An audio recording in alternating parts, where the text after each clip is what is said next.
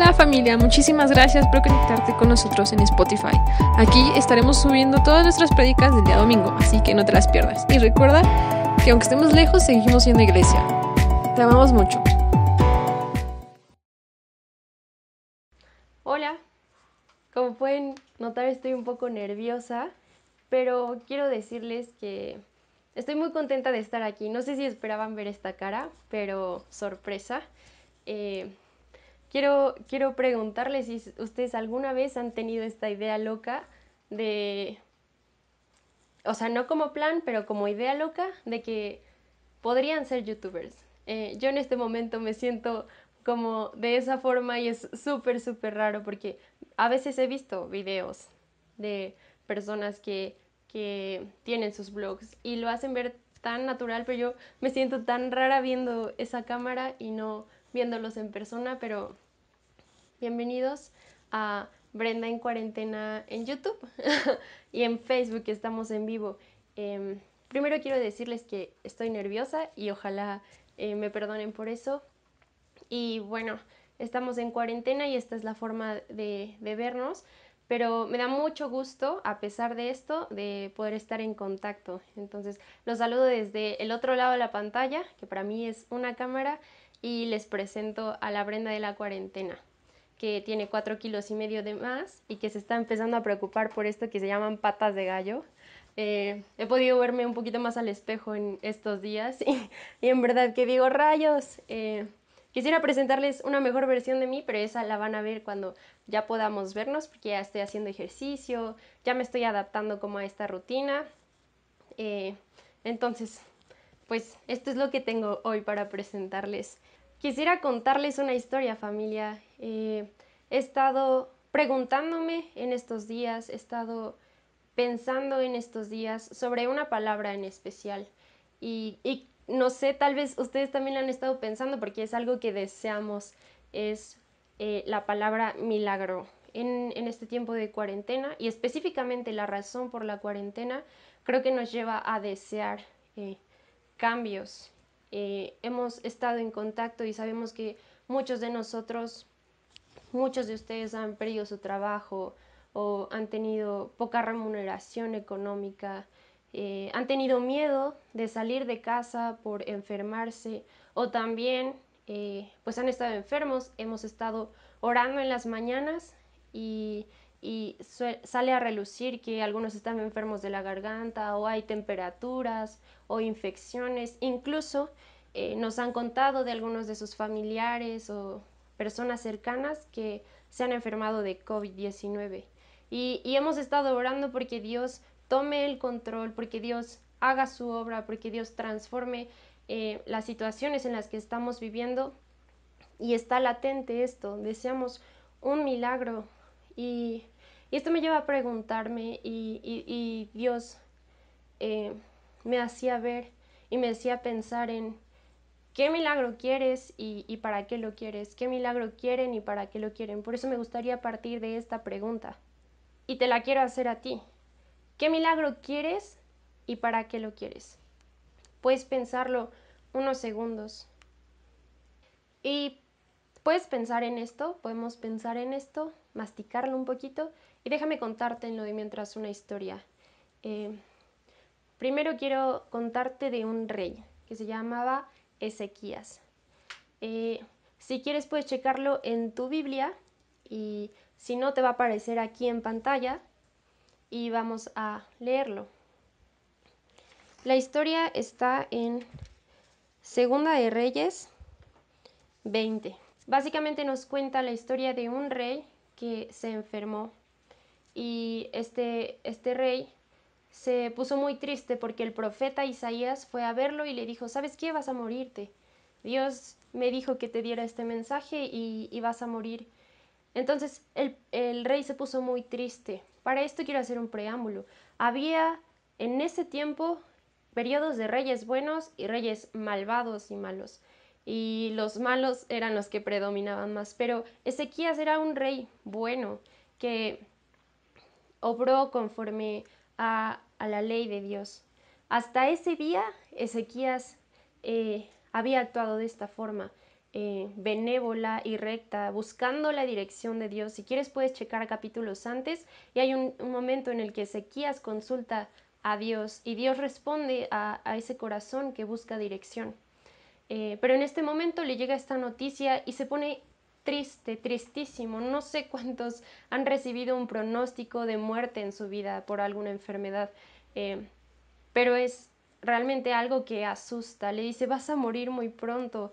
Y yo me puedo sentir un poco identificada con esto. Viví hace dos, tres, dos años una situación que me espantó mucho con respecto a mi salud.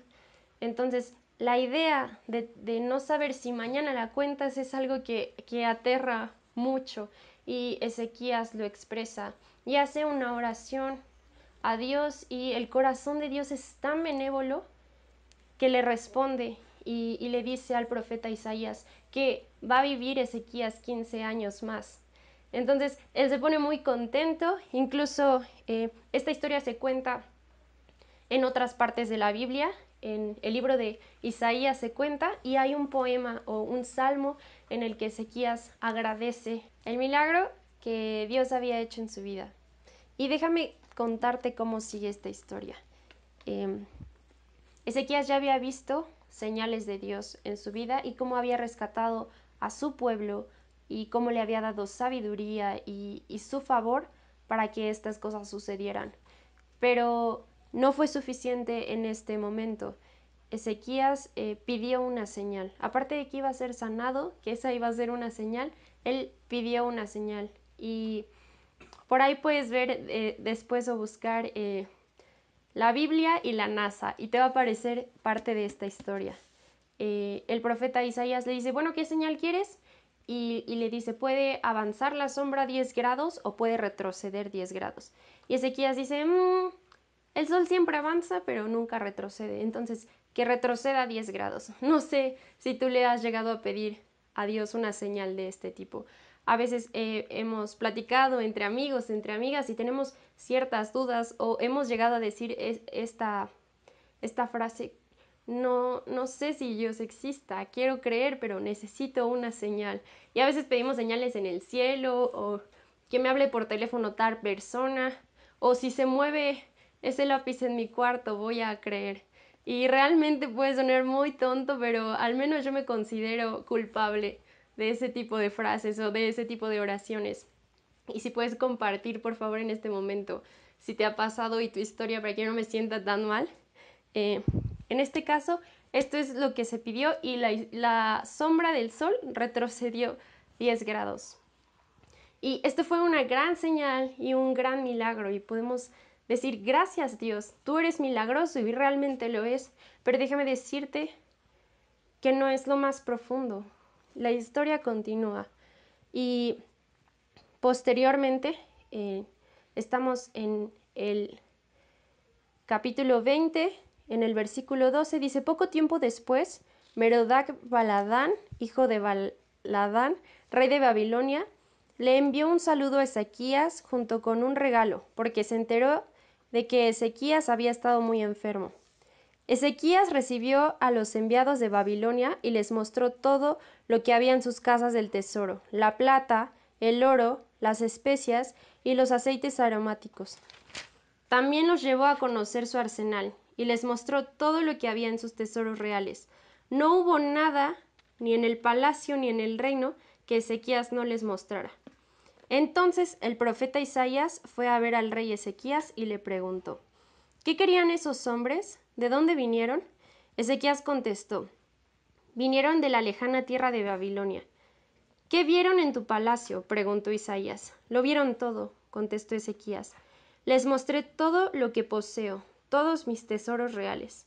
Entonces Isaías dijo a Ezequías, Escucha este mensaje del Señor. Se acerca el tiempo cuando todo lo que hay en tu palacio, todos los tesoros que tus antepasados han acumulado hasta ahora, serán llevados a Babilonia. No quedará nada, dice el Señor.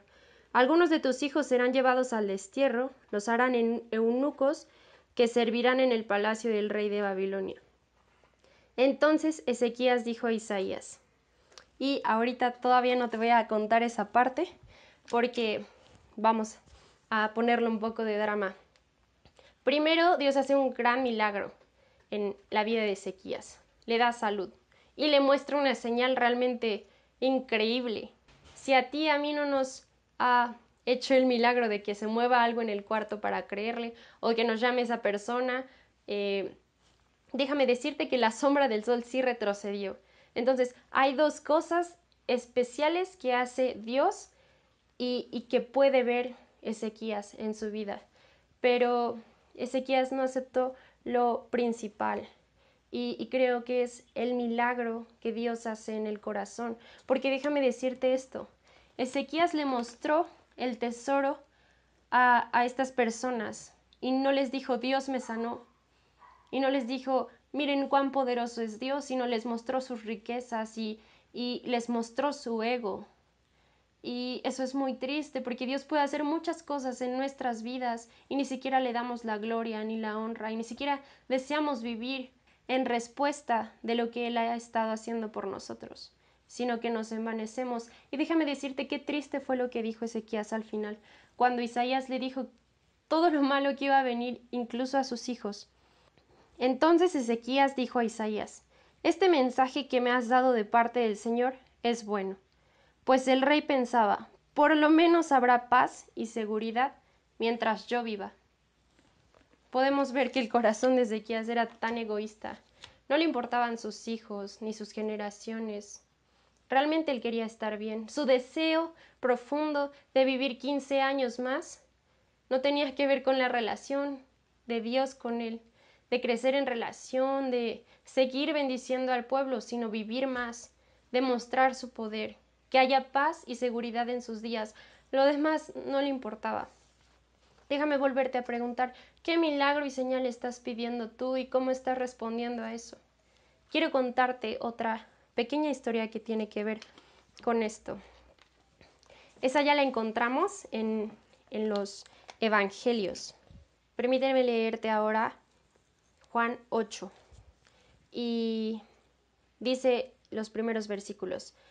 Al bajar Jesús por la ladera del monte, grandes multitudes lo seguían. De repente un hombre con lepra se le acercó y se arrodilló delante de él. Señor, dijo el hombre, si tú quieres, puedes sanarme y dejarme limpio. Jesús extendió la mano y lo tocó. Sí quiero, dijo, queda sano. Y al instante la lepra desapareció. Quiero aclarar un punto. Jesús, Dios, el Espíritu Santo el Señor es el primero que quiere hacer milagros en nuestra vida, es el primero que quiere sanarnos. Si estás enfermo, Dios desea que estés sano. Si estás pasando una situación financiera difícil, Dios es el primero que desea bendecirte. Pero regresemos a una pregunta esencial. ¿Lo que queremos recibir produce algo verdadero en nuestros corazones? Dime, si Dios te sana, ¿qué vas a hacer mañana? Si Dios eh, te libra de esta deuda financiera que tienes, ¿qué vas a hacer mañana? ¿Vas a pedir otro préstamo en el banco? ¿Vas a traicionar la confianza de la persona que, que te prestó el dinero de nuevo? Déjame preguntarte, ¿eso es un milagro? ¿Ese es el tipo de milagro que quieres que Dios haga en tu vida? Quiero contarte también una historia esta no está en la Biblia, esta es una historia de la que soy testigo.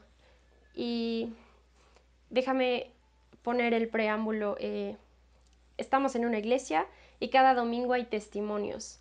Y hay testimonios financieros y esta es la parte favorita de muchos de nosotros porque nos animan a creer en Dios.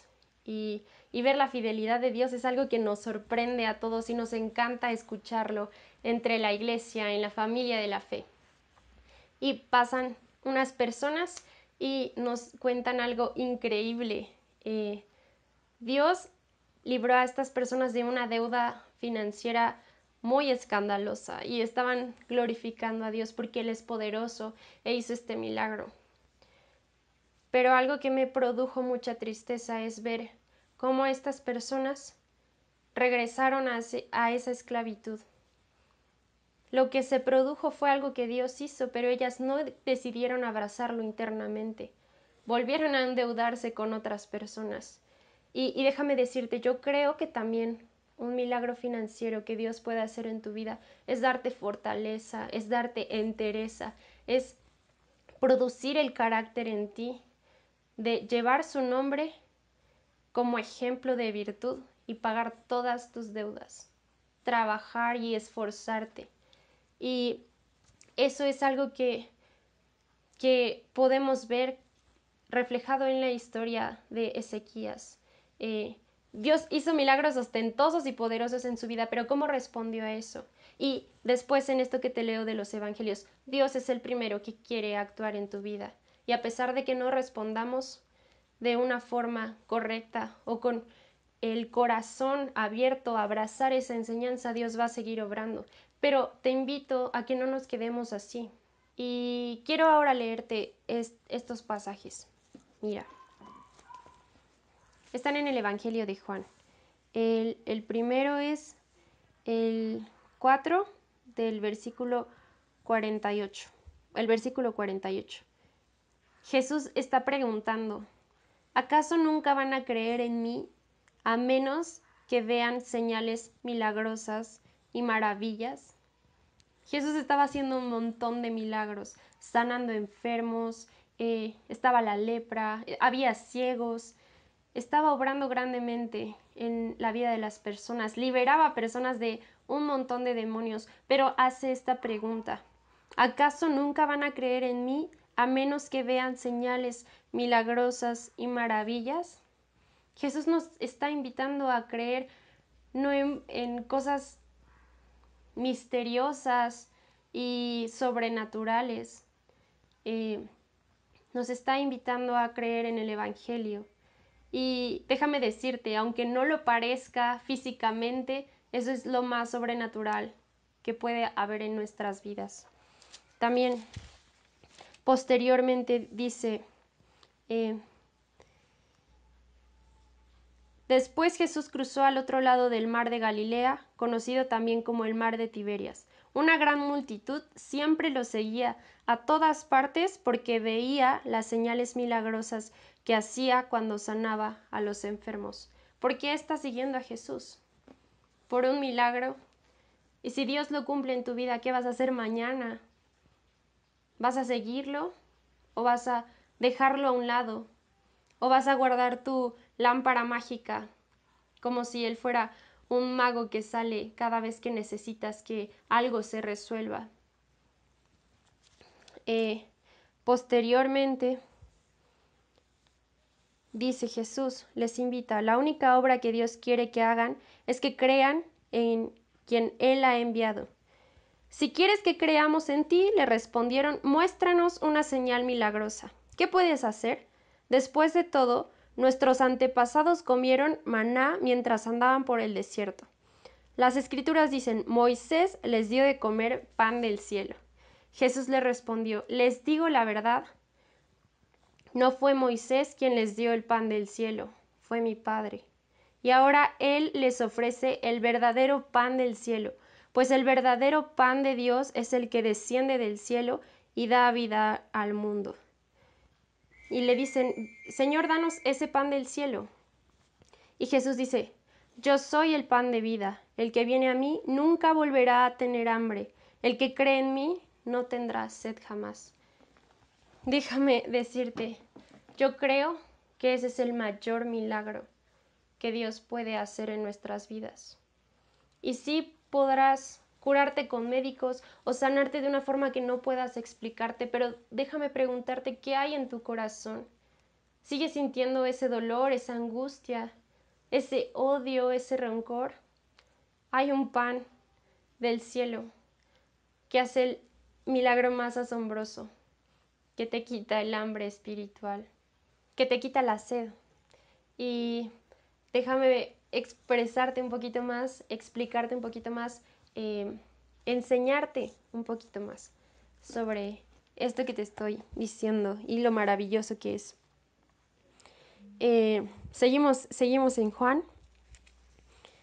Hay como cierto eh, disturbio con algunas personas que estaban con Jesús, pero él les les pregunta a sus discípulos, porque muchos de ellos decidieron alejarse de él, eh, no soportaron lo que significaba el mensaje de seguir a Jesús, les importaban las señales milagrosas, pero hubo un momento en el que dijeron esto es muy difícil de sobrellevar. Y Jesús le dice a sus íntimos, a los doce discípulos, esto lo puedes ver en Juan 6, 66. Les dice, ¿ustedes también van a marcharse? Simón Pedro le contestó, Señor, ¿a quién iríamos? Tú tienes las palabras que dan vida eterna. Nosotros creemos y sabemos que tú eres el Santo de Dios. Después, Juan 8 nos dice en, en el versículo 12, Jesús afirmando de él, Yo soy la luz del mundo. Si ustedes me siguen, no tendrán que andar en la oscuridad, porque tendrán la luz que lleva a la vida. Y después en el 36 de ese mismo capítulo nos dice, Así que si el Hijo los hace libres, ustedes son verdaderamente libres. Muchas veces utilizamos esto como metáfora, la luz, la libertad, la vida, pero déjame decirte, esto es completamente real. Y Jesús les está diciendo, este es el mayor milagro, que crean en mí, y si yo los libero, ustedes serán verdaderamente libres. Más allá de ser liberados de estas deudas financieras, Dios estaba liberándolos del pecado que los ataba, como la inconsistencia, como la falta de fe, como la falta de constancia. Los estaba liberando de la oscuridad que hay en el alma. Los estaba cambiando y transformando. Déjame decirte, en los evangelios no hay un registro de que Jesús haya sanado a alguno de sus discípulos, de sus doce discípulos. Sin embargo, el milagro más, sin embargo, el milagro más grande que a mi criterio, y puedes estar no de acuerdo, pero el milagro más grande que veo en las personas descritas en los evangelios es lo que hizo en sus discípulos. Y quiero hablar especialmente de uno ahora. Eh, esta persona que dijo, ¿a dónde iremos si solamente tú tienes palabras de vida eterna? Vivió historias muy interesantes con Jesús. Una vez Jesús le dijo, apártate de mí, Satanás, porque no piensas en las cosas del reino. Piensa en uno de tus amigos que te inspira espiritualmente, que, que te sientes alentado y animado a seguir a Dios y a buscar a Dios por su ejemplo, por las pláticas que tienes con esa persona. Y que un día te diga, apártate de mí, Satanás. Yo me sentiría súper ofendida y súper lastimada y probablemente mi relación con esa persona estaría como oh, un poquito difícil. Pero incluso esas palabras hicieron algo en Pedro.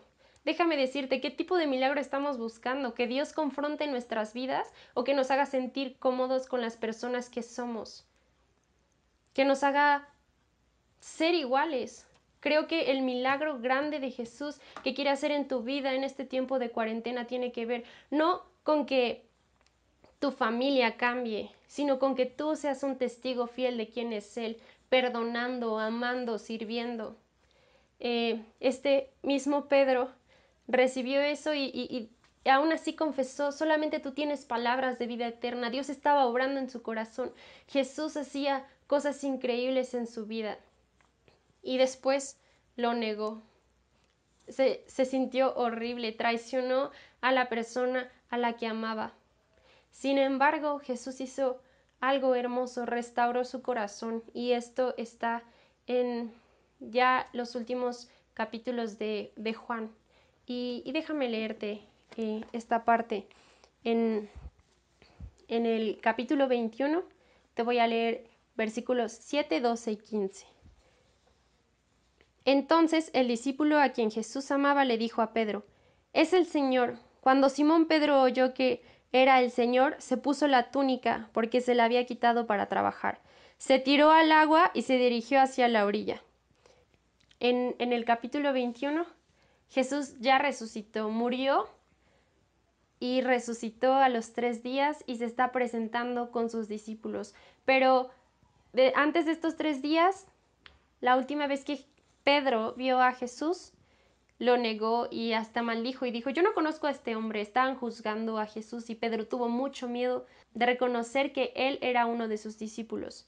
Entonces, pues la última vez que se vieron, Pedro quedó como un gandalla y no sé realmente qué era lo que estaba pasando en su corazón o pensando si Jesús lo iba a tratar mal o qué le iba a decir. Pero eh, viene esta, esta historia en donde está Pedro en la barca con algunos de sus discípulos. Ellos eran pescadores y regresaron a hacer lo que siempre habían hecho. Eh, su maestro había muerto y ellos estaban desconsolados. Eh, Jesús les había dicho que él iba a resucitar a los tres días, pero ellos estaban un poco confundidos con todo lo que estaba pasando, hicieron lo que estaban acostumbrados a hacer, regresaron a pescar. Y, Juan le, le, dice, oye, está en la orilla el maestro. Y Pedro eh, dice aquí que eh, oyó que era el Señor se puso la túnica porque se la había quitado para trabajar, se tiró al agua y se, dirigió hacia la orilla, corriendo a buscar a Jesús.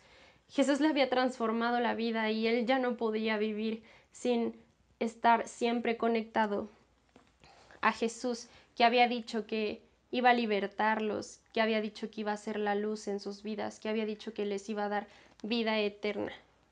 Y posteriormente Jesús les da de comer, desayunan bien rico, y después del desayuno Jesús le preguntó a Simón Pedro, Simón, hijo de Juan, ¿me amas más que estos? Y ahí Pedro contesta, sí, Señor, tú sabes que te quiero. Entonces, alimenta mis corderos, le dijo Jesús. Jesús repitió la pregunta, Simón, hijo de Juan, ¿me amas? Sí, Señor, dijo Pedro, tú sabes que te quiero. Entonces cuida mis ovejas, dijo Jesús. Le preguntó por tercera vez, las mismas veces que Pedro lo había negado. Simón, hijo de Juan, ¿me quieres? A Pedro le dolió que Jesús le dijera la tercera vez, ¿me quieres? Le contestó, Señor, tú lo sabes todo, tú sabes que yo te quiero. Jesús dijo, entonces alimenta mis ovejas y continúan una charla muy bonita. Y déjame decirte, posteriormente Pedro es una de las personas que eh, empieza a predicar el Evangelio, que se levanta en medio de una generación que odia a Jesús, en medio de una generación llena de peligro para las personas que predicaban a Jesús y vive una vida decidida a morir por algo que había transformado su corazón. No sé si tú y yo estaríamos dispuestos a morir por ciertas cosas que creemos verdad en nuestra vida, si estaríamos dispuestos a sacrificar ciertas cosas en nuestras vidas, sabiendo que hay un tesoro más grande, tal vez podríamos poner la balanza y decir sí. Pero déjame decirte, pocas cosas, pocas cosas o casi nada hacen que una persona dé la vida. Y Pedro al final murió crucificado. ¿Por qué no pensar que en estos tiempos un milagro no es que se abra el cielo y caigan eh, billetes, cubrebocas, la vacuna para el COVID, sino algo que está pasando en nuestro corazón? ¿Por qué no pedimos a Dios un milagro para que ya no caigamos en el mismo pecado, para que nos dé deseos de pureza? ¿Por qué no pedimos un milagro al Señor para que nos ayude a amar a nuestra pareja, para que nos ayude a amar a nuestros hermanos? ¿Por qué deseamos cosas externas que al final no tienen ningún fruto? Y déjame decirte, Dios quiere hacer esas cosas. Dios quiere sanarnos, Dios quiere bendecirte económicamente y es algo que vimos, pero nuestra respuesta a Dios tiene que ser abrazando lo que Él está haciendo en nuestros corazones. Dios nos está invitando este día a desear milagros pero también nos está invitando a responder a lo que Él está haciendo, tanto externamente como internamente. ¿Qué milagro querías para tu vida? ¿Qué es lo que pensaste? ¿Cómo vas a responder a eso? Dios le dijo, Jesús le dijo a Pedro, apacienta mis ovejas, es cuida de las demás personas, predica el Evangelio. ¿Cómo estamos respondiendo a esta invitación que nos está haciendo Dios? Yo quiero invitarte, eh, quiero que en este tiempo como iglesia de segunda milla deseemos estos milagros. Que nos ayude Dios a tener entereza y fortaleza para fortalecer a otras personas. Que nos dé fe en medio de la vergüenza. Que nos dé sabiduría. Que nos dé amor y pasión para soportar el sufrimiento. Y que nos dé esperanza y que creamos en esta esperanza todo lo que estamos viviendo ahora va a pasar. Vamos a tener un plato de comida el día de mañana. Y el día de hoy también. Ojalá estén desayunando rico. Pero déjame decirte, de este lado de la pantalla, yo no quiero ser una persona que se forma en una iglesia para recibir un milagro, darme la vuelta y ser la misma persona. Yo quiero abrazar el reto y abrazar el Evangelio, en donde el milagro más grande me hace creer que hay vida eterna. Ya no deseo mis pecados del pasado, ya no deseo mi vida pasada, ni, ni vivir para mi ego y decir, bueno, estoy bien, mientras no me pase nada a mí, todo va a estar bien.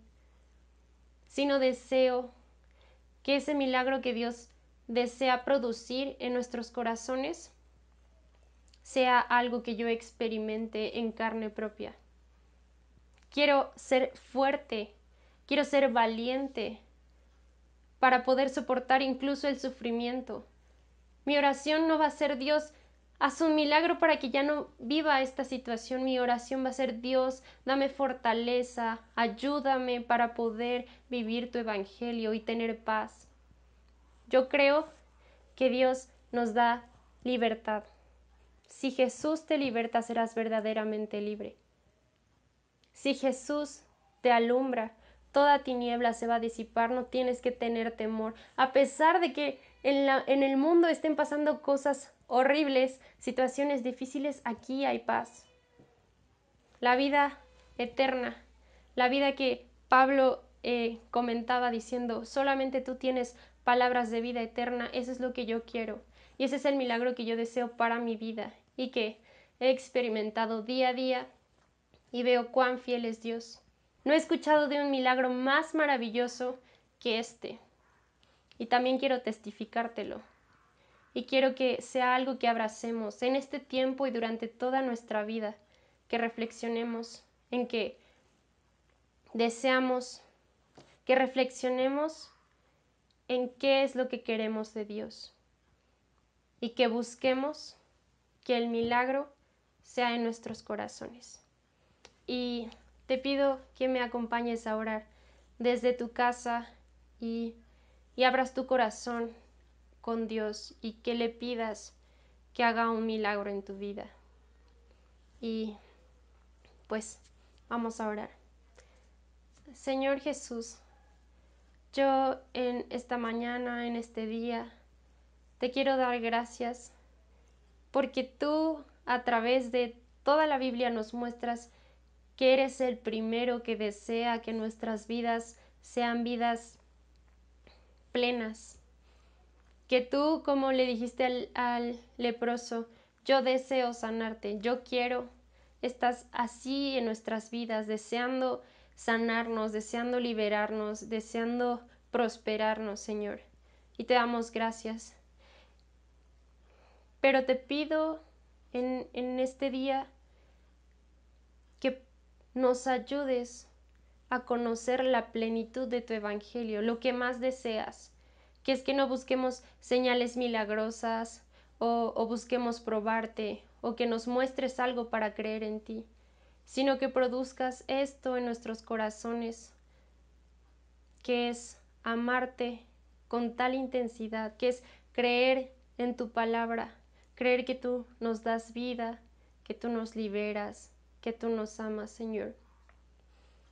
Ayúdanos a no ser fluctuantes ni dejar las cosas para alguien más o que debería actuar alguien más, sino a tomar nuestro papel y a decidir actuar nosotros y a decidir luchar nosotros contra eso que nos afecta en el corazón, renunciar a nuestra desidia, a nuestro orgullo, a nuestra, comodidad y buscar tu voluntad y abrazar el milagro que produce el Evangelio en nuestras vidas, Señor.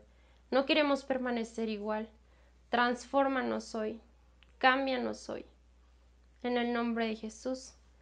Amén. Nos vemos familia. Mucho gusto. Nos vemos la siguiente semana.